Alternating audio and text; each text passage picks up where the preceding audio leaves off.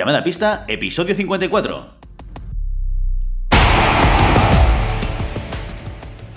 Hola, muy buenas y bienvenidas y bienvenidos a Llamada Pista, el programa, el podcast en el que hablamos de ese desconocido deporte que es la esgrima.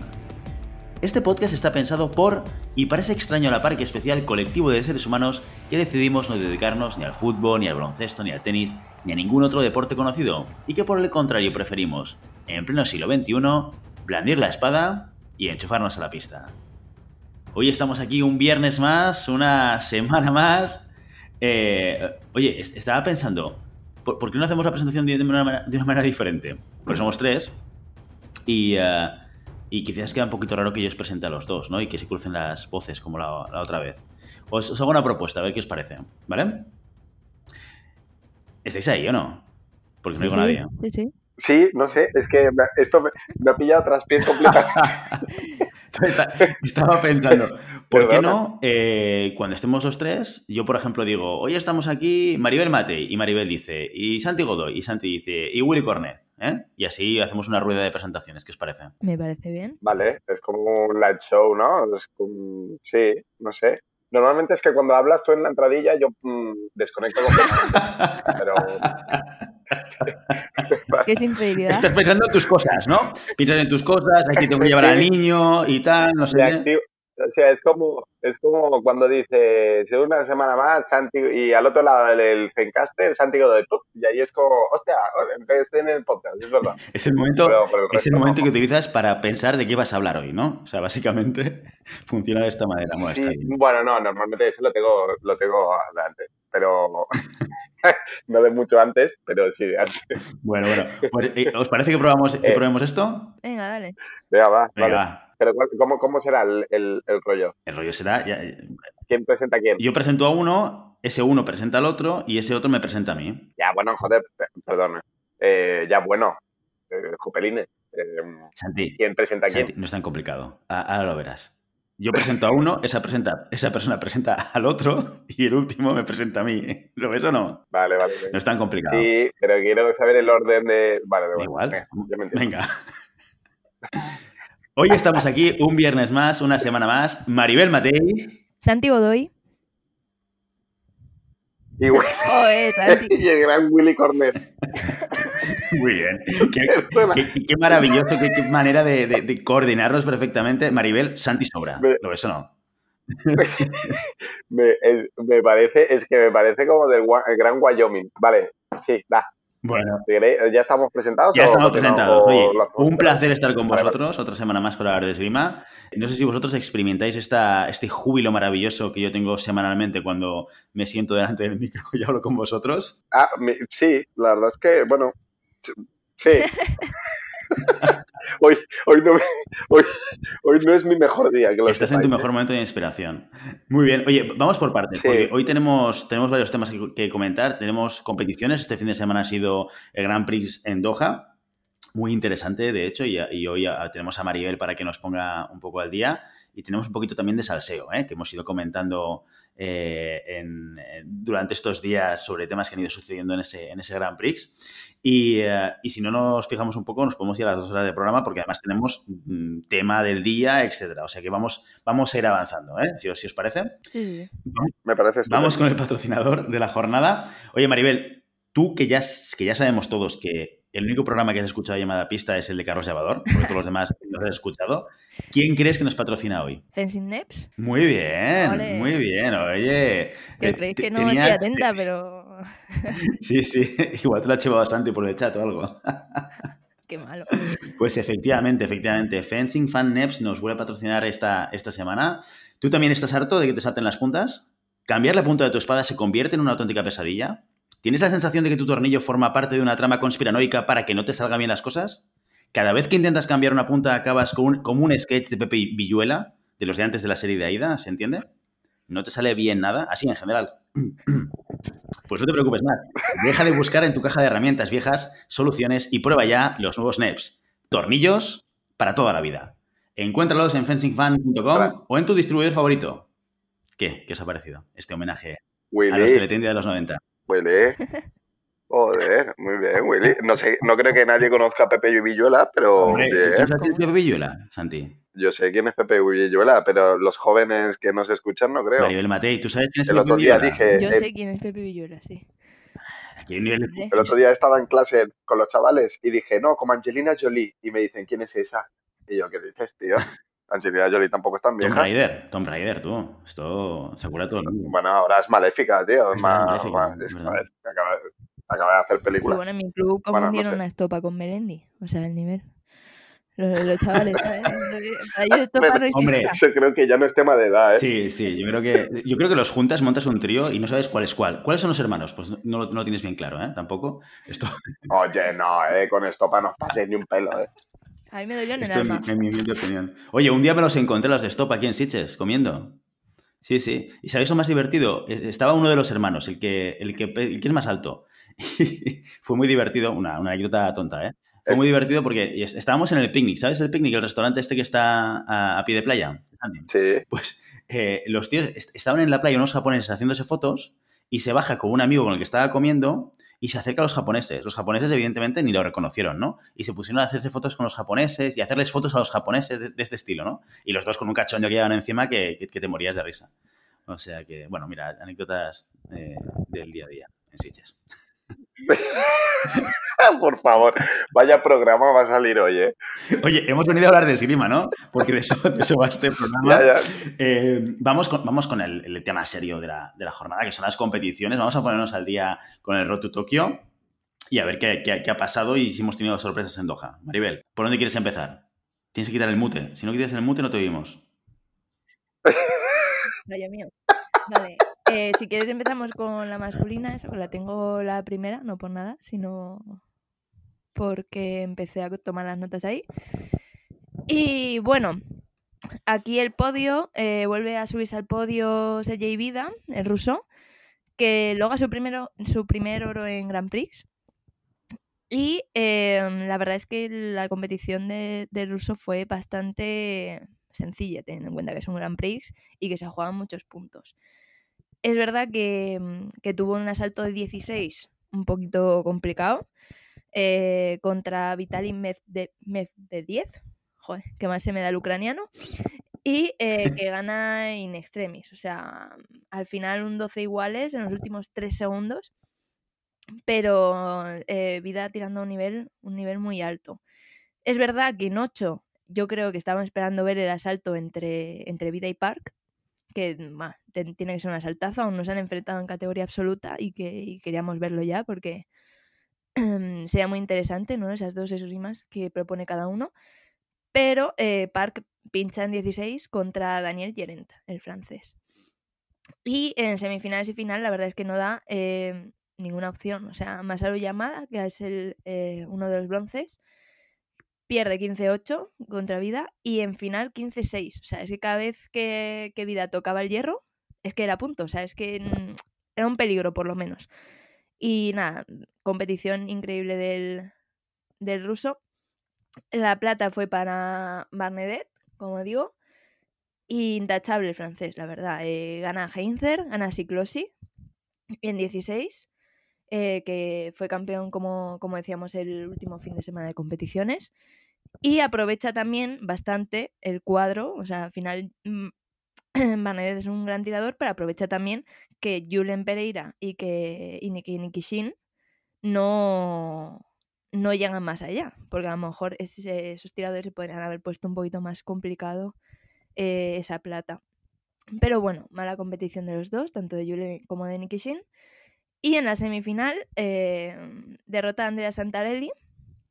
Eh, Barnedet impone un ritmo rapidísimo, altísimo. El italiano llega a perder, ir perdiendo 9-3 y, no pudo remontar. La verdad es que gran competición del, del francés. Y eh, los bronces, pues Santarelli, que mm, se mete en semis con un asaltazo, eh, muy, muy, muy emocionante, yo lo recomiendo, contra Nagi, eh, y que terminan con un atacazo de, de Santarelli, brutal. Y el otro bronce es para Masayu Yamada, que dio la sorpresa ganando a Yannick Borel, que, que cae a la décima posición FIE, el francés, y no ha pisado en el podio en el periodo olímpico. Fíjate, cuando en 2018 terminó primero del, del ranking FIE, parecía como que estaba claro que iba a petarlo en el periodo olímpico a nivel individual y por ahora no, obviamente no, no tiene fatales resultados, pero no está haciendo tampoco a lo mejor el papel que, que se esperaba. Bueno, Vida, Vida está intratable, ¿eh? porque si recordamos en el 2019, el que tuvo una gran regularidad en, en competición, en, en, tocar podio, fue sobre todo el italiano Santarelli, ¿no? que ahora está en el segundo de ranking de la FIA, muy cerquita de Vida.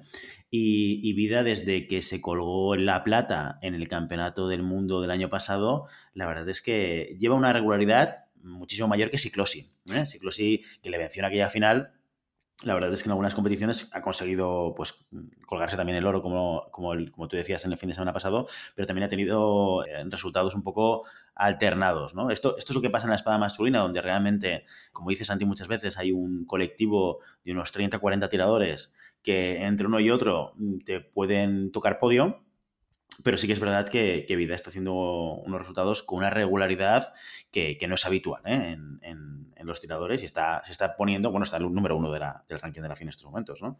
O sea que está poniendo el nivel muy, muy alto. Hay que decir que el japonés también no es un desconocido porque, si no recuerdo mal, hace no muchos años llegó a ser campeón del mundo junior. O sea que, además de que el combinado japonés a nivel de florete y, y de espada está muy, muy, muy, muy potente es decir, todos los, todos los países asiáticos le están dando muy fuerte. Y bueno, siempre llamada, siempre ha estado, siempre ha sido un, un tío muy, muy incómodo, que yo recuerde nunca había pisado muchos podios, pero que siempre es un personaje muy, muy complicado ya desde su comienzo. O sea que es posible que diría que es bastante joven, por lo tanto tiene una carrera muy larga por delante. y además esa plaza asiática eh, está complicada. ¿eh? O sea, si, si, miras el ranking, no tengo los últimos, los últimos eh, actualizaciones de, de puntuación, eh, Maribel, igual ahí sí nos podrías ayudar un poco, pero sí. la plaza asiática entre Corea, Japón, la individual, ¿eh? me refiero, no, sí. no por equipos, porque ni Corea ni Japón. Eh, no sé si Japón tiene plaza automática por, por ser. Claro, es que yo lo tengo marcado como. No, bueno, dependiendo de lo que elija la federación. No se sabe, perdón, eh, a mí me lo explicaron un día y la verdad es que es curioso. Cada, comité olímpico organizador, es decir, el Comité Olímpico Organizador de Tokio, tiene X invitaciones, ¿vale? X invitaciones que son las white cards, que son eh, clasificaciones directas, que no son para todos los, no son para todos los, no da para todos los deportistas, porque yo creía, mal creía, que por ser organizador ya estás clasificado automáticamente y no es así. Ellos tienen hasta el último momento, hasta antes de que se cierre la clasificación olímpica, para decidir en dónde utilizan estas invitaciones.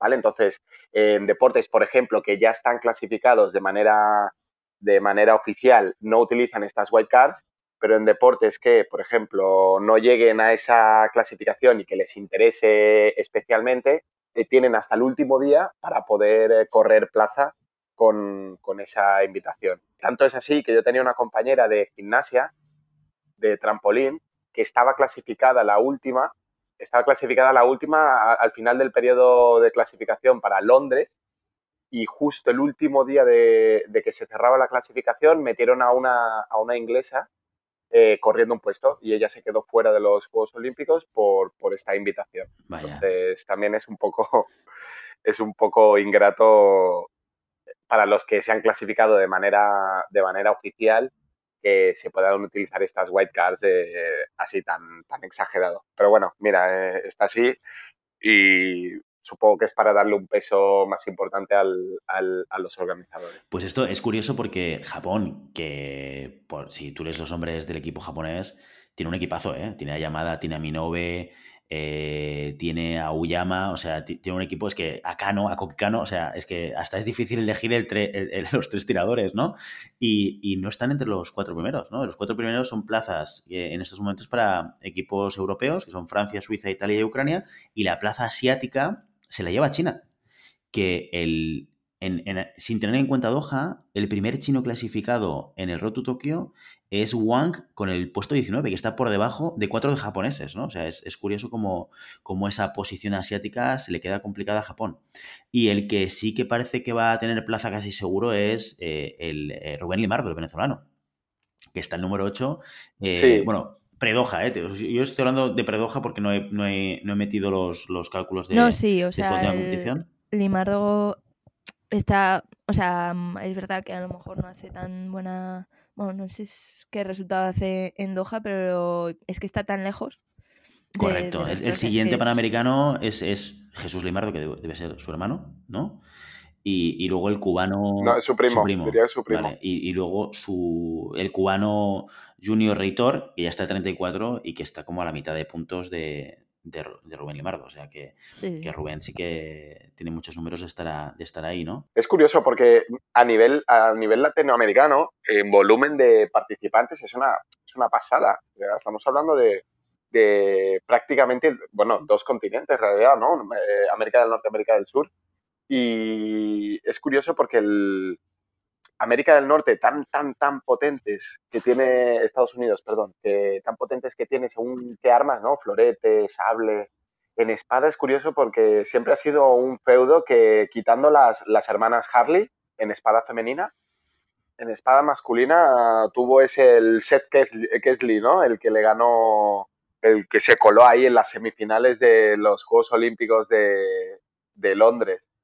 Eh, no sé, es como, es, muy interesante, porque en espada masculina, que precisamente es donde más, más difícil está la, la, clasificación, porque en según qué eh, armas está súper definido mm, las potencias mundiales, ¿no? Floretes, eh, Italia, Japón, en sable están los todopoderosos ucranianos, ¿no? Y en espada, lo que, lo que decimos, en espada es como, bueno, cualquier país tiene su, su, su campeón, que cada uno es de su padre y de su madre, pero que Norteamérica, y que concretamente teniendo ahí Estados Unidos con una tradición esgrimística muy potente, nunca haya colado un, a un campeón de estos que digas, hostia, que, que, resuene su nombre por encima de todos los demás. Que aún esté Rubén Limardo como líder indiscutible de toda la, eh, América ya no es Latinoamérica, América del Norte y América del Sur. Sí, sí, sin duda.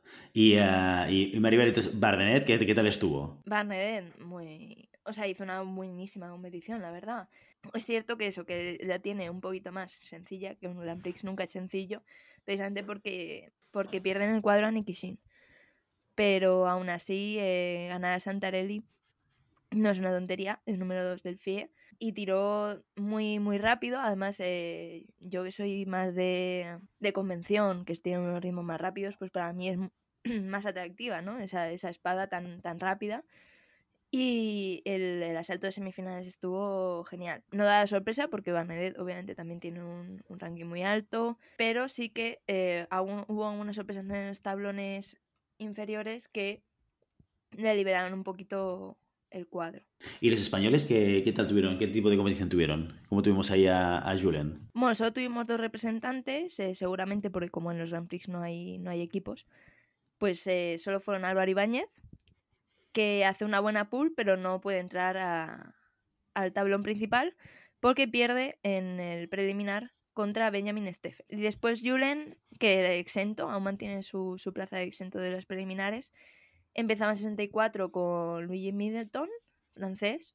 76 FIE a primera vista no tendría que dar mayor, mayor dificultad, pero mucho, un asalto muy, muy enrevesado, muy enzarzado, mucho cuerpo a cuerpo muy duro. De hecho, el, el, francés se lleva una tarjeta roja por empujar un poquito. Consigue remontar Julen, siempre iba a la zaga un poquito en el asalto y se pone 13 arriba. Falta un minuto, solo tenía que, mantener ese resultado, pero al final llegan al 14 iguales al minuto de prioridad y, y eh, Middleton hace un ataque largo que no puede parar Julen. Al final es un resultado flojo en una gran oportunidad que era un Grand Prix, sobre todo partiendo de una posición de exento, es decir, partes directamente en el talón principal. Y yo creo que él también, vamos, cuando termina el asalto da un golpe en la pista con, con la carete, con, el, con la punta, porque eh, yo creo que él también tiene que estar pensando que está perdiendo oportunidades. Es verdad que quedan tres competiciones, eh, tres copas del mundo, pero ha perdido una oportunidad de sumar muchos puntos. Y sobre todo se une a que el, el holandés Barber Willen hace un resultadazo, queda quinto, que es el que marca ahora mismo el corte de las plazas europeas. Entonces ha subido muchísimo el listón. O sea, mm, realmente se le complica mucho. ¿El, el holandés ahora cuánto, cuántos puntos suma? Pues el holandés eh, suma 88. Claro. ¿Y el español? El español hay que bajar un poquito, 58. 58. Se le ha escapado O sea, bastante. 30 Bueno, puntos y, de y decir que Julen, Julen venía aquí a defender muchísimos puntos. No, sí, muchísimo. Ya, Julen había hecho, había, había hecho podio el, el año pasado en Qatar, en Doha, perdón. Sí, sí, sí, sí. Antes de esta, de esta competición estaba el 11, no sé cómo queda en el ranking FIA, pero efectivamente sí, lo estoy mirando ahora y, y pega una caída, ¿eh? Es que era su, su gran competición del año de la temporada pasada Claro. fue, fue Doha, que quedó segundo, que, que perdió contra, Contra la montaña, contra, Borel. contra Borel. Sí, Sí, sí. me acuerdo. Y ahora cae a la posición 26. Claro, de pasar segundo, de pasar segundo de un Grand Prix a 64, a tablón de 64, claro, son muchos puntos que pierde. Claro. es la liada del ranking vivo. O sea, al final esto es lo... Funciona como en el tenis funciona igual. Tú vas a defender los puntos de la temporada anterior. Estás obligado, a medio obligado, a que tu temporada siempre sea muy regular. Porque si no, no, no, no todo el mundo empieza de cero, sino que empiezan con los puntos de la temporada anterior. A ver, a ver. Bueno, Bueno, son 30 puntos, quedan tres competiciones. La cosa se pone complicada y, y, claro, con, con varios tiradores. Es que la plaza europea está, está muy solicitada. No solamente tienes a- al holandés, que seguramente ahora es el que ocupa la plaza europea, ¿no? Maribel. La, la segunda, sí. La segunda plaza europea, o sea, la que marca el- realmente el corte de, de la clasificación, pero es que de la primera... Claro, porque la primera se la Claro. lleva Vida. La primera se la lleva Sergei Vida, que es ruso y su equipo no se clasifica. Y, eh, y con esta competición el holandés supera al polaco Zabrotniak, que era el que, el que hacía el corte. Y de por medio es que está el israelí, el, el Freilich, no sé si te acuerdas, Santi, el, el- el que, hizo semifinales en el, en el Campeonato del Mundo. una pregunta. ¿A nivel individual también se aplica la, la, la sanción o solo por equipos? Porque yo creo recordar que son, son delegaciones, están sancionadas las delegaciones rusas. Yo no Claro, sé sí, si... sí. La gracia de la sanción, bueno, la gracia, que mientras los tiradores, en- bueno, en este caso tiradores, en otros eh, deportes serán otros competidores, si mientras estén limpios de doping, mientras eh, se compruebe que no han ido en contra de las, de las normas, podrán tirar. O sea, quiero decir, ocupan plaza igual.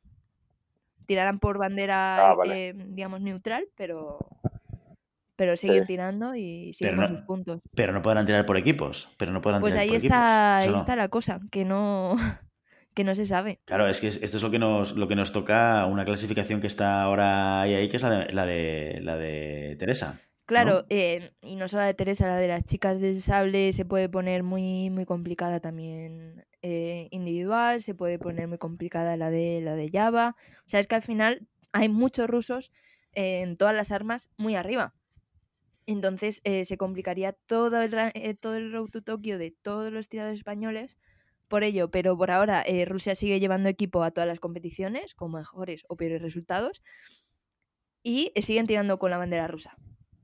Y sigue sonando el himno ruso, o sea que por ahora no, no sabemos muy bien. Sí, pero la, la- sanción está hecha a mundiales y Juegos Olímpicos, también es verdad.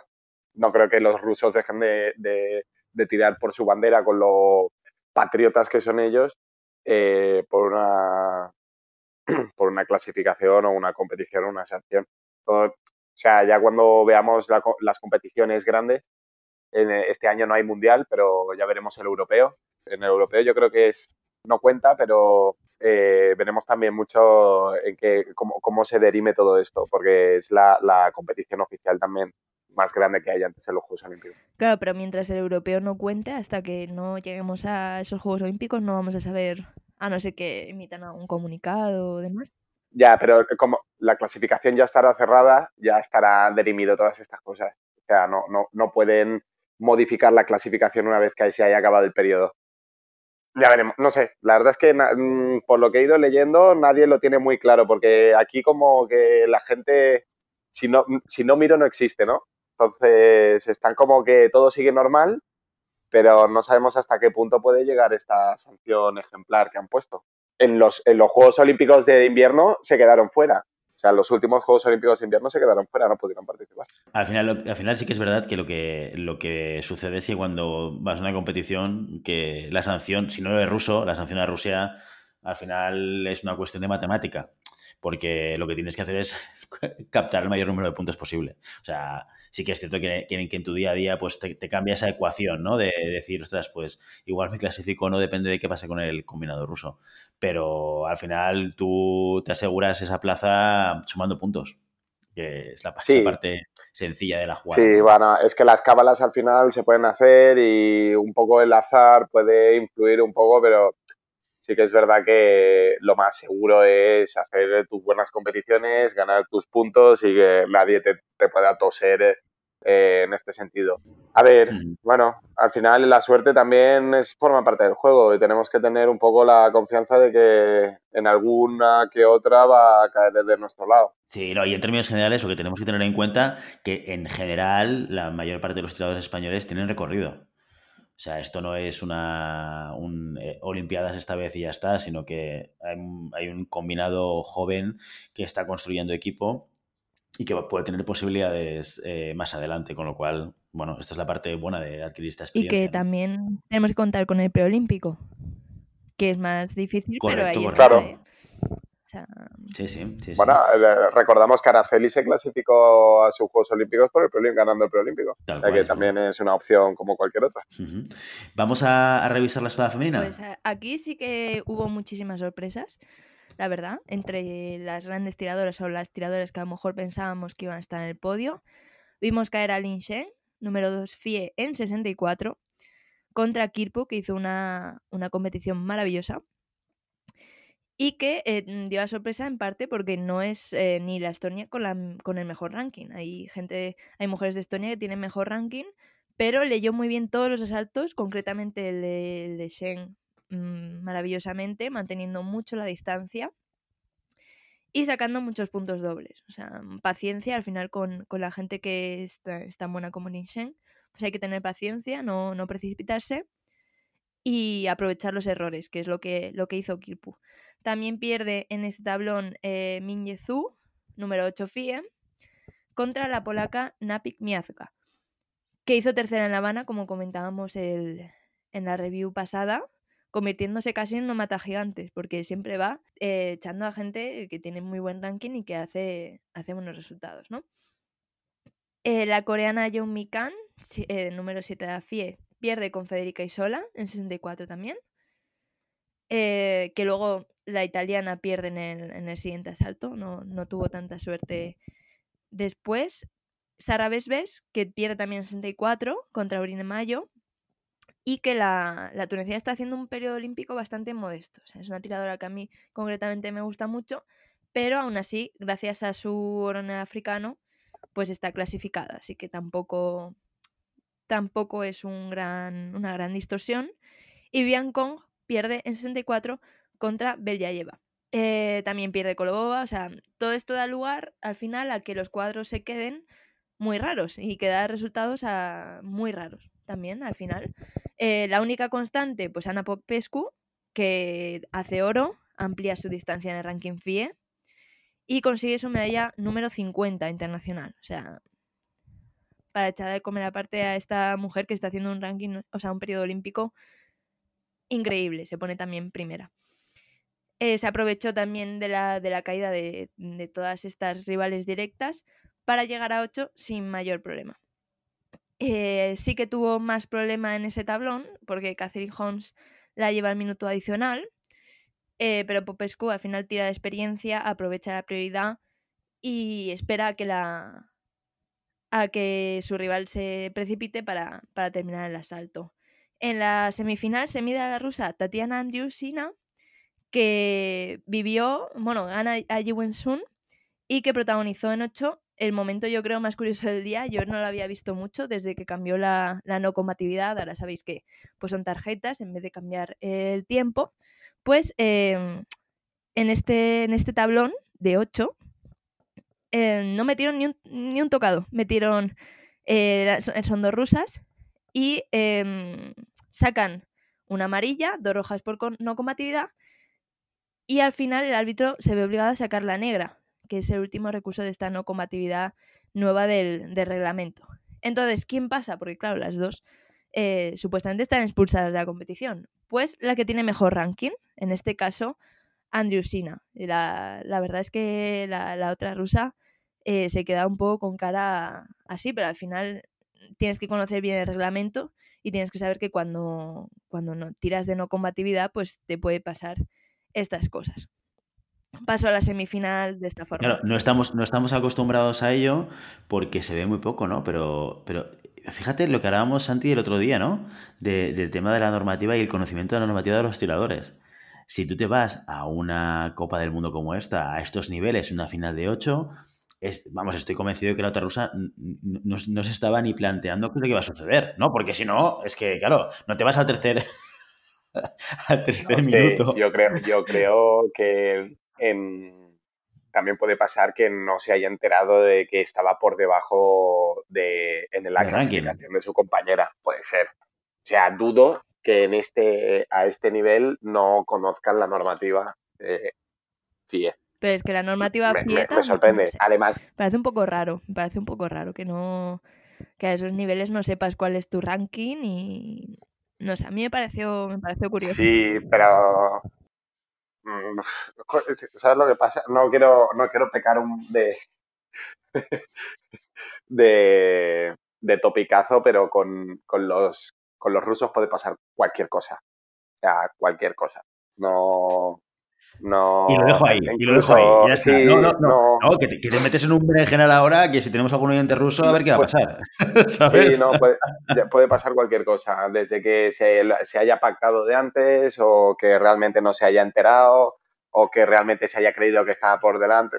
No, no, nunca, nunca sabremos la, verdad. Ya, eso sí. Pero ¿hubo, ¿hubo alguna reacción rara, Maribel, en este cierre de asalto? ¿O, bueno, eh, ¿o se fueron tan tranquilas dándose la mano? Se, bueno, se quedaron así un poco como sorprendidas, no sé. Eh, saca la negra con la P de, de, no combatividad y se quedan hablando con el árbitro, ¿no? Entonces el árbitro, bueno, se dan la mano, así como diciendo, pues no sé si esto se ha terminado ya o no. Y eh, bueno, y al final la Andrewsina le dice al árbitro, ¿he ganado yo? O sea, no se escucha, pero se ve que, se señala así y dice el árbitro sí. Y dice, ah, qué bien. Y ya está. A mí es que me pareció un momento como un poco surrealista, la verdad. Porque encima el asalto es que no meten ni, un punto. Tú ves que van pasando los, los tocados de, de, las, de las rojas, dos rojas, dos puntos. Y al final el asalto en, en oficialmente queda como 3-2 como si hubiese ganado la Andrewsina. Entonces, em, si, podéis verlo, está en YouTube, ¿no? Eh, en, el, en, el, streaming aún, no lo habrán quitado aún.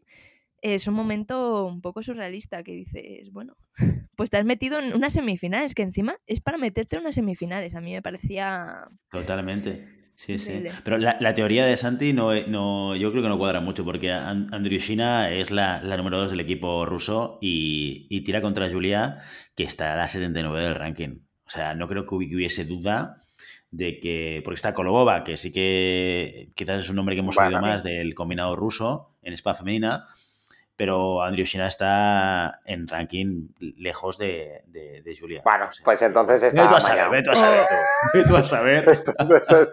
Pero igualmente de aquí nos extraemos un aprendizaje. Chicos, si vais iguales y, la cosa va de amarilla y roja, mm, pensar quién va antes en el ranking. Porque esto es lo que sucederá en el caso de que haya otro minuto de, pasividad. Así que, oye, mira, esto nos llevamos de esta, de esta, de esta competición en Doha.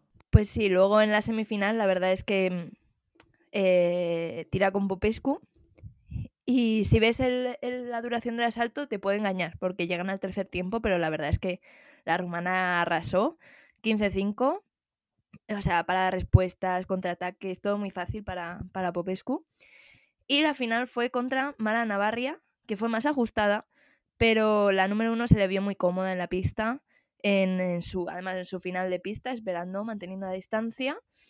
Y, termina ganando Mara Navarria, que consigue su, segunda medalla en este periodo olímpico aprovechando esa liberación del cuadro. Obviamente Mara Navarri es una gran tiradora, pero si te lo ponen más fácil a priori, pues eh, siempre, siempre está mejor, ¿no? Gana en 8 a la francesa Mayo, que realiza una gran competición, la francesa, la verdad.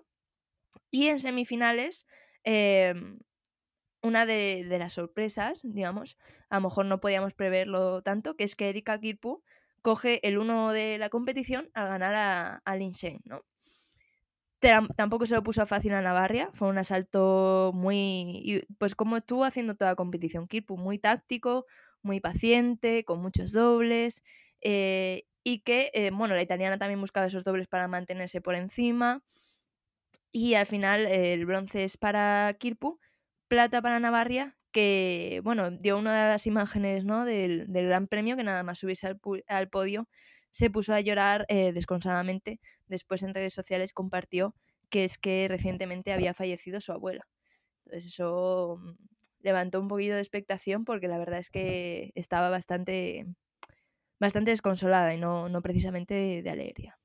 Además es que eh, incluso si escuchas los comentarios de, los que están retransmitiendo esa, subida al podio, eh, ellos tampoco sabían evidentemente por qué estaba llorando Navarria y, hacen el comentario de espero que esté llorando de alegría, ¿no? Porque además Marana Barria venía de, de haber tenido un año, el 2018-2019, la competición 18-19, eh, que creo que queda octava del ranking, cuando en el 17-18 había quedado número uno. Y creo, y esto, esto lo estoy diciendo de memoria, ¿eh? creo que no pisó podio en todo el 19. Así que supongo que ya con muchas ganas de, haber pisado podio, con lo cual también mm, supongo que también la duda venía por todo el esfuerzo que ha hecho ella para volver otra vez a estar, a estar al nivel altísimo que se espera de esta, de esta italiana, ¿no? Que, seguramente es el gran referente de la espada femenina allí. Hay que decir que las dos, eh, tanto Mara Navarria como Ana María Popescu, eh, son grandes conocidas en la ciudad de Barcelona porque las dos las han ganado, han ganado la competición pero Ana María Popescu es la única que la ha conseguido ganar cuatro veces, eh, tres consecutivas. Eh, la verdad es que para mí Popescu es la gran tiradora. es la tiradora más completa que podamos encontrar, pero sí que es verdad que es bastante inconstante en sus resultados, porque o la ves ahí arriba del todo o la ves lejos de los primeros puestos. Entonces, supongo que este año, al ser perolímpico también, o a ser olímpico ya, eh, se ha puesto las pilas y la verdad es que marca siempre cuando se pone las pilas, da un puñetazo encima de la mesa y saca galones, porque no, no hay quien la tosa la verdad es que Es, una tiradora súper completa, súper completa. Esta, temporada se está saliendo, ¿eh? Oro en, Estonia, eh, plata en Cuba, ahora oro en, Qatar, claramente en, nuestras quinielas eh, preolímpicas, ¿no? Está, está muy arriba eh, Ana María Popescu. Sí, primera de ranking olímpico también. Antes estaba detrás de las chinas, pero al final esta competición suma muchos puntos, es el Grand Prix y como pincharon un poco las chinas, pues ahí se pone Popescu primera de ranking y ocupando plaza europea. Bueno, sí, porque no, diría que Rumanía no, la, el equipo, rumano no tiene equipo. Sabía que la última vez que estuvimos hablando con María Popescu, el equipo era ella y dos tiradoras muy jovencitas que no, no llegaban a, a hacer un equipo veterano. No, pero claramente Popescu tiene el puesto, no, es matemático porque todavía quedan competiciones por delante, pero vamos, difícil es que la, que la desbanquen. La siguiente europea en el ranking es eh, la francesa Vitalis y está a 66 puntos de ella. Con lo cual, sí, sí, mucha distancia. Muy bien. Y luego, por su parte, bueno, para terminar las españolas, eh, vimos a tres tiradoras. La experimentada Dora Capuzzi, que no pudo pasar del previo 64 pierde con Nadine Stalber.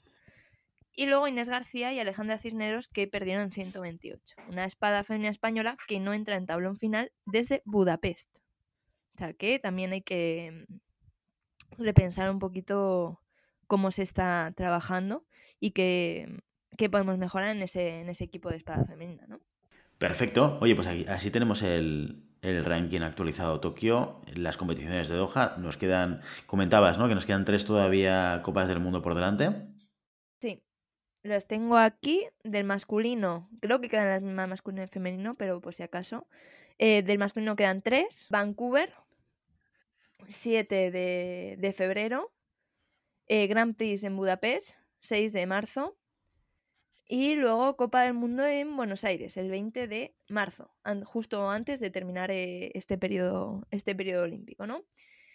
Y luego em, mujeres. Tenemos Barcelona, que esto es dentro de nada. Eh, también Gran Prix de Budapest, que ahí están los dos sexos. Y luego Copa del Mundo en Chengdu, en China. También el 20 del 3. Coinciden en, coinciden en fechas. Y después ya eh, vienen los preolímpicos, que veremos, eh, bueno, en la espada masculina española está claro. O sea, Julen, si no consigue esa clasificación directa, es el primero en el ranking preolímpico de la Federación Española. O sea que Mm, veremos a Julen. Y en el, en el femenino de, de espada sí que hay más porque eh, la Federación Española establece que si no se llegan a los 20 puntos, siguiendo una, unas reglas que hace la propia federación, será por decisión técnica. Entonces, mientras no lleguen a esos 20 puntos, no sabremos quién, quién elegirán para ese preolímpico en la espada femenina. Muy bien, muy bien. Bueno, pues así, así están las cosas y así se las hemos contado. Bueno, pues vamos al contenido del, día. Santi, ¿qué nos has traído? ¿Qué nos has traído? ¿Qué has pensado durante, durante la introducción para, desarrollar como contenido del día, de este viernes? Bueno, ya, ya lo he dicho varias veces, eh, que me alucina eh, en, en, la clasificación olímpica que, los equipos pasen por delante de, de la clasificación individual, ¿no? Sabiendo que la esgrima es un deporte individual 100%, eh, pero se le da mucha importancia al, tema por equipos. Entonces, el tema de hoy que hemos pensado durante días y que le hemos dado reflexionado y dado muchas vueltas es eh, los roles que se desarrollan dentro de una competición por equipos. Es decir, em, como ya sabéis, la esgrima es un deporte individual, pero que se generó este, esta competición por equipos que prácticamente es eh, independiente prácticamente no, es independiente de, la clasificación individual.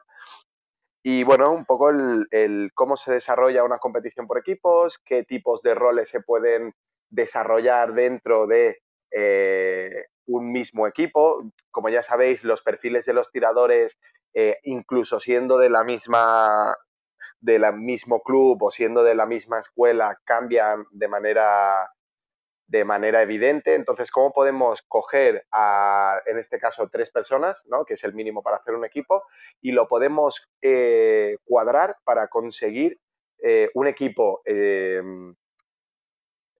equilibrado, donde los roles estén bien definidos y donde no se pisen unos a otros, porque entender que la esgrima es un deporte súper mental, súper táctico, y esto, la, el sumum de toda la estrategia y toda la táctica se ve en una competición por equipos, donde no tienes que plantear un combate a 15 puntos, sino que, como ya sabemos, o los que no lo sepáis, el combate de, por equipos es eh, hasta 45 puntos en nueve relevos. Eso quiere decir que es una componente estratégica brutal, brutal. Es decir, yo ya tengo que tener contemplado en qué momento voy a tener que dar el golpe encima de la mesa, en qué momento tengo que aguantar. Eh, mira, fíjate, este perfil contra el que me toca tirar ahora eh, no me va muy bien, por lo tanto, por muy bueno que yo sea, eh, tenemos que estar pendientes de, que la importancia es el equipo y no la individualidad, ¿no? Que rompe completamente con la, la naturaleza del deporte, que es completamente individual. Yo querría apuntar dos cosas. ¿eh? La primera es, me parece súper injusto que el ranking olímpico se determine fundamentalmente por equipos. A mí me parece muy injusto. Yo cuando, yo cuando lo miro y lo revisamos, a veces pienso, ostras, que claro, eh, hay gente que se está colando en la competición individual con un nivel de ranking muy bajo y hay gente que está muy arriba que no tiene la opción. ¿Por qué? Porque no tiene un equipo suficientemente potente y le ha tocado eh, pues haber nacido en, en la zona con, donde hay más competitividad, pues en Europa en general, en general, o, en Asia también, ¿eh? hay, hay mucho nivel en muchas armas y esas plazas están muy caras. Ostras, a mí me parece injusto. Yo me gustaría más un ranking individual y por equipos con, una línea de corte. A mí eso, me parece que las 16 primeras plazas, los 16 primeros eh, clasificados, perdón, sí, los 16, 16 plazas individuales de los Juegos Olímpicos eh, van a través de equipos, que no tienen ningún tipo de sentido. Claro, por eso, por eso. y las ocho plazas restantes son individuales. Claro, incluso visto la inversa. Tú imagínate que en España hubiesen cuatro tiradores buenísimos entre los diez primeros del ranking de espada masculina, por decir algo. Ostras, es que solo pueden ir tres. Mm, no, me parece justo desde una perspectiva deportiva, desde el, desde el deportista, ¿sabes? Que te ha tenido que trabajar y que ha tenido que estar obligado pues, a, renunciar a cosas para poder estar ahí.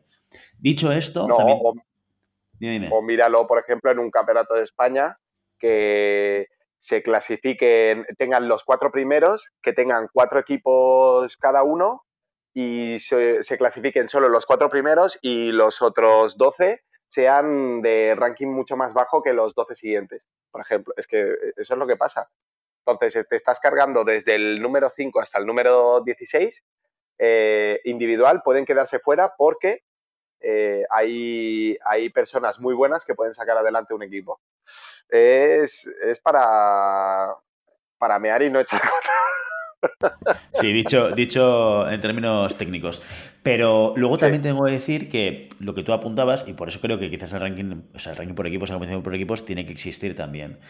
Que hay, hay equipos que funcionan muy bien, que individualmente quizás no están a niveles de ranking súper altos, pero que como equipo funcionan y consiguen buenos resultados. Cosa que, debería tener también un premio, ¿no?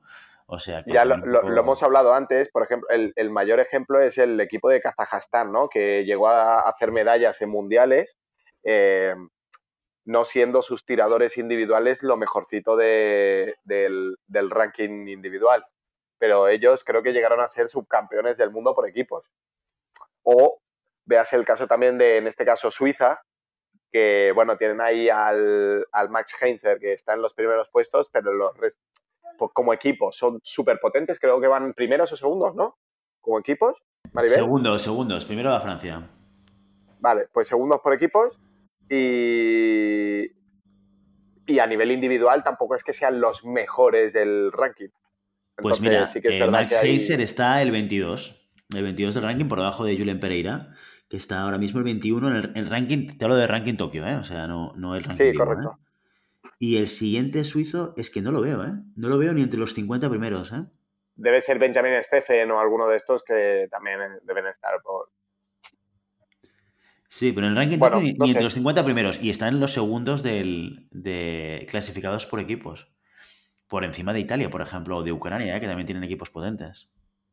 Con tiradores que están arriba. Bueno, pues es otra, otra, el, tema es que es al final para, para gustos colores, ¿no? Pero creo que es súper interesante, es súper interesante la, idea de una liga por equipos. Es más, ahora en España se ha generado la Liga Oro, la Liga Plata y la Liga Bronce, que realmente es muy buena iniciativa pero independientemente del, equipo, de la competición por equipos. En los Juegos Olímpicos es la única competición en la que los equipos marcan el ranking individual también.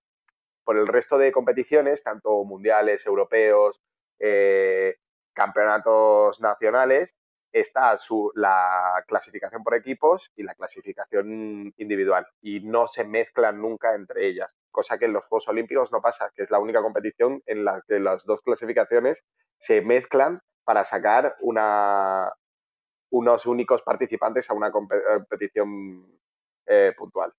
Comenzabas al, al, inicio, hablando del contenido, eh, que existen diferentes tipos de rol de tirador en estas competiciones por equipos y que, y que es muy, muy importante tenerlos muy bien identificados y en colocarlos donde toca, ¿no? Cuéntanos un poquito más de este tipo de, de, roles que, debemos tener en estos asaltos por equipos. Mira, eh, siempre, siempre los, los roles eh, de una competición responden a unas, unas personalidades deportivas, ¿no? Es como decir, nosotros tenemos el, eh, podemos, al igual que en su momento definimos roles tácticos, ¿no? La, persona que, era eh, muy defensiva, la persona que era contraofensiva, la persona que, bueno, que se manejaba neutra, ¿no? Entre los dos, tanto ataque como defensa, pues en, el equipo se suma también a el, rol que tengo yo dentro del equipo, ¿no? Soy la estrellita del equipo, soy el más malo del equipo, soy el que aguanta del equipo, soy el coach del equipo, ¿no? Entonces, todos esos perfiles que esgrimísticos, eh, tácticos, se tienen que eh, combinar con los perfiles dentro del equipo que se generan las dinámicas dentro del equipo. Entonces, eh, lo bonito de los equipos es, uno, tener un equipo cohesionado, ¿no? Que cada uno sepa cuál es su rol. Lo peor que te puede pasar, por ejemplo, es tener a dos estrellitas dentro de un equipo o, en su defecto, no tener a ningún líder dentro del equipo. Porque también dentro de un grupo de trabajo eh, tú y, tú dedicándote a la empresa lo sabrás, ¿no? Tienes que definir cuáles son los roles del grupo de trabajo para poder trabajar, eh, eh, trabajar con ellos, ¿no? Sacarles el mayor rendimiento al, rol que, tiene cada persona. Entonces tienes que conseguir que muchas veces lo que pasa es que los equipos se hacen em, con las mejores clasificaciones individuales, pero no siempre las mejores clasificaciones individuales eh, encajan en el rol del equipo que nosotros queremos. Por ejemplo, hay, hay deportes que eh, individualmente son una cosa y por equipos te encuentras que no son las mismas, las mismas personas que individual. Por ejemplo, ¿por qué? Porque se busca una cohesión del equipo que pueda dar mejor resultado. En la esgrima, ¿qué pasa? Que no puedes tener 10 personas ahí para hacer un equipo y jugar contra, con, ellos, ¿no? Entonces, bueno, te toca lo que te toca y tienes que empezar a, sacar los mejores, los mejores rendimientos a, lo que, a lo que generas. Maribel, no sé, ¿tú qué piensas? Sí, es cierto, lo comentabas de los esos tiradores que individualmente a lo mejor no hacen tan buenos resultados, pero en equipo sí que sí que funcionan bien. Y además también en poner en valor la figura de reserva, que como decías tienes que tener un equipo cohesionado y un reserva te permite un, elemento de me va mal el asalto, un tirador a lo mejor contra otro no pues no tiene digamos ese perfil bueno para tirar contra ciertos tiradores y permite tener una persona quizá que te complemente esa, esa estrategia, ¿no? Y bueno, y poner en valor la figura de reserva para todo, porque al final es también un apoyo moral, es, em, al final es parte del equipo, aunque no, no tire de, digamos, de forma sistemática. Hay que, hay que, mira, continuando con esto que dice, hay que saber también el, el hecho de em, que para qué funciona cada persona en el equipo. Y dentro de un equipo de esgrima, no todos tienen que ser buenos esgrimistas. Sí, pues siempre tienes que tener este, este valor de la persona que hace de, conexión, de nexo, de unión, que muchas veces no tiene por qué ser el mejor esgrimista de todos, sino que tiene que ser aquella persona que consiga eh, coordinar a las personas dentro del equipo, que normalmente eh, hay que diferenciar, a mí me enseñaron que hay que diferenciar dos elementos, ¿no? Eh, hay, que, diferenciar el, capitán del equipo del entrenador, porque el, el capitán del equipo, al igual que en un equipo de fútbol o en un equipo de... O sea, la figura de capitán de equipo es aquella persona que consigue eh, establecer las, sinergias entre el, equipo, las mejores sinergias para poder conseguir el mejor resultado. Y después está el entrenador, que el entrenador es aquella persona que establece un poco los parámetros estratégicos, que establece un poco el orden de, los combates, ¿vale? Pero que uno es un trabajo eh, externo al equipo y otro es un trabajo interno al equipo. Y curiosamente en la esgrima no tenemos, tenemos el, eh, la figura de capitán de equipo, existe como porque existen los, en las hojas de existen las hojas de, encuentros por equipo, quién es el capitán, la firma del capitán, que es un poco la, cara legal del equipo, pero no existe a nivel a nivel eh, efectivo, ¿no? O sea, no, tú hablas en un equipo, ves un equipo y ves a cuatro personas, mm, cuatro personas que están al, mismo nivel, cosa que a veces no es bueno, porque hay que saber quién es el capitán. Tenemos que saber en quién podemos confiar, tenemos que saber quién es el que organizará el equipo, tenemos que saber quién es la persona referente por si tengo algún problema, poder contar con, poder tener esa figura que va directamente a, ayudarme a mí. Eh, si son cuatro personas al, al mismo nivel, lo que puede pasar, lo que puede pasar es que haya conflicto entre personalidades. Y estos conflictos es lo que mata a un equipo. Em, lo hemos comentado antes. Si hay dos estrellitas, eh, solo hay una persona que cierra. Por ejemplo, si hay dos estrellitas, eh, oye, ¿y por qué yo me cambias a mí y no le cambias a él? Y Son estos elementos individuales que hacen que se perjudique el equipo entero, ¿no? Entonces, tenemos que saber que cuando tiramos por equipos, eh, nuestra estrategia debe ir orientada al equipo, no a la individual. Y si yo, pues, chico, no me toca cerrar, pero justo con el que tengo que cerrar se me da fatal y me cambian eh, el último relevo, no es porque no confíen en mí, simplemente porque en ese momento eh, se ha decidido el equipo que eh, las condiciones que yo puedo aportar en ese relevo, en ese parcial, no son suficientes o no son las más adecuadas para, el beneficio del equipo. Entonces, em, esto es una, unas percepciones y unas, y unas, unas eh, reflexiones que se hacen cuando estás fuera, ¿no? cuando eres un poco el, el entrenador del equipo. Pero cuando estás dentro, todo el mundo quiere, quiere ser la estrella, todo el mundo quiere tener su, momento y tiene, quiere tener su, minuto de gloria.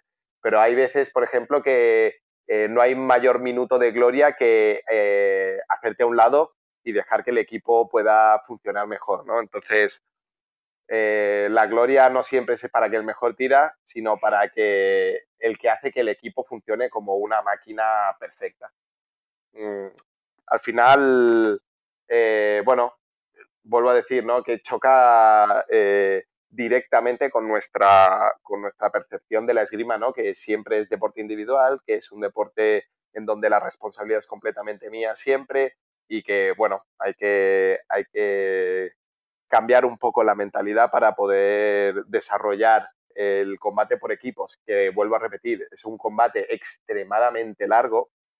Estás hablando que un, combate por equipos en espada eh, puede durar entre una hora y una hora y veinte. Es una locura. Es un combate de una hora y veinte a 45 puntos, pueden pasar mil cosas. Entonces, tienes que tener una percepción, tienes que tener una persona que tenga una percepción muy amplia del combate y que pueda establecer los puntos eh, fuertes y flojos del combate y pueda conseguir con las herramientas que tiene eh, hacer que funcione incluso a una hora vista, ¿no? Que yo creo que esa es la, gran clave de, un buen entrenador y de un buen estratega, el hecho de, poder eh, anticipar todas las, las, anticipar todas las, situaciones que se pueden dar y darle solución antes de que pasen. Entonces, bueno, eh, a mí la verdad es que es un, me encanta, por equipos me encanta, se, puede volver un poco tedioso, eh, porque son combates muy largos, pero si consigues ver el conjunto es como ver un Tour de Francia. Eh, estrategias, ataques, bueno, es como si entiendes lo que hay detrás, es una pasada. ¿Cómo planteas un asalto contra un equipo que es teóricamente mejor o más fuerte que tú?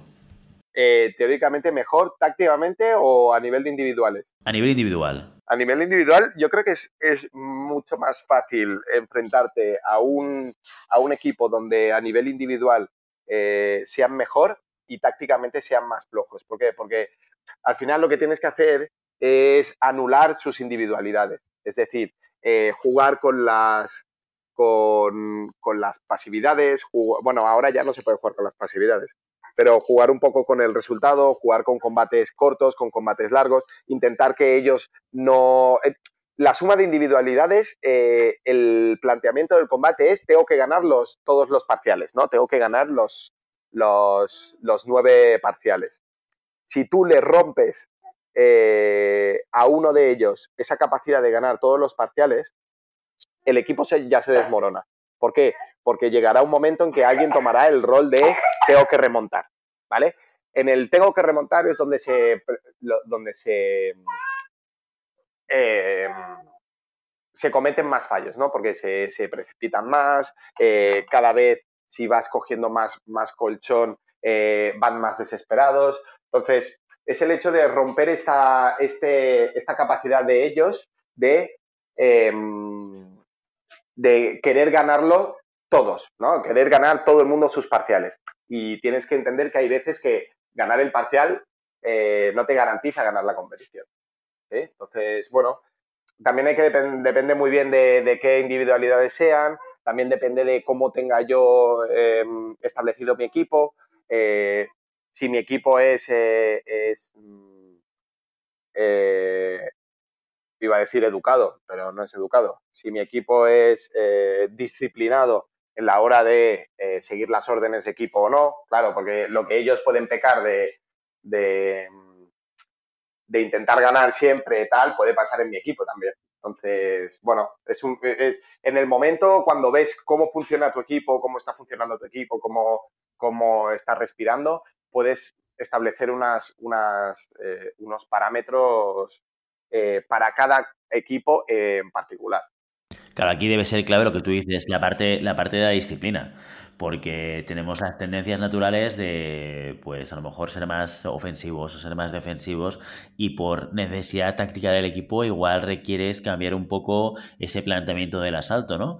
Y lo que decías al principio, ¿no? El, cómo cambias quién hace el cierre. Yo recuerdo más de una vez en eh, ver a Suiza eh, eh, que, quien estaba cerrando el asalto no era tanto Max Heinzer, sino Stefan, que quizás es un tirador mm, más regular, o sea, con peor ranking, eh, a nivel de resultados globales, pues Max Heinzer seguramente es el número uno de, Suiza, pero, pero Stefan aporta esa, esa estabilidad que quizás Max Heinzer eh, no, tiene tanto, ¿no? Sí, a ver, y, y, sobre todo, sobre todo, sobre todo, para mí lo más importante es el, el que tú tengas claro a nivel individual cuál es tu sitio en el equipo. ¿sí? Y que no, no peques, por ejemplo, de, intentar más de lo que realmente requiere el equipo. Por eso, para mí, el equipo de espada masculina ahora, ahora el, de espada masculina de, España con, con, Álvaro, con Julen, con Ángel, con Eugeni, es tan bueno porque cada uno, cada uno tiene su rol bien definido y ninguno pisa al otro. Es decir, ninguno eh, toma el, rol del otro, incluso cuando cuando la, otra persona está, está fallando en lo suyo, lo que intentan no es suplantar a la persona que está fallando, sino compensarlo con las, capacidades que tiene cada uno dentro de, del equipo, ¿no? O, la situación que tiene cada uno dentro del equipo. Entonces, bueno, hay, hay personas que se entienden mejor, hay personas que se entienden peor. Ya vemos que, bueno, no, no por ser muy bueno individual serás muy bueno por equipos. Y no por ser muy bueno en equipos Mm, tus resultados individuales serán mejores. Y ya lo estamos viendo, en este caso, eh, para muestra un botón Suiza, que em, sus tiradores son duros, pero no es de lo mejor que hay en, ahora en estos momentos. Pero a nivel de equipos, em, pues es segundos. Escuchándonos hablar, la verdad es que es, muy importante lo que dice, lo que dice Santi de, de rol que tiene cada persona, ¿no? Yo a ver, tampoco he tenido una vasta experiencia por equipos, pero he tirado por equipos. Y yo era tercera. Entonces, eso cambiaba mucho eh, en un equipo en el que las dos primeras eran, eran muy potentes. Entonces, ¿cuál era mi rol? Mi rol era mantener. Muchas veces, dependiendo del equipo con el que te enfrentases, pero muchas veces era mantener. ¿Y qué es mantener? Pues yo, que soy zurda, recibir muchos golpes, intentar que no diesen en, en blanco, ¿vale? Muchas veces eh, con eso anulas a una persona que en individual a mí me machacaba.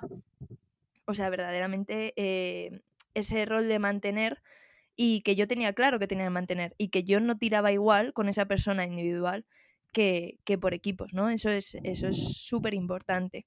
Y que luego también pensar eh, muchas veces en, los, en las ligas nacionales y demás, que está primero la individual y luego la, normalmente a veces en el mismo día el equipo, es pensar que es una competición totalmente distinta.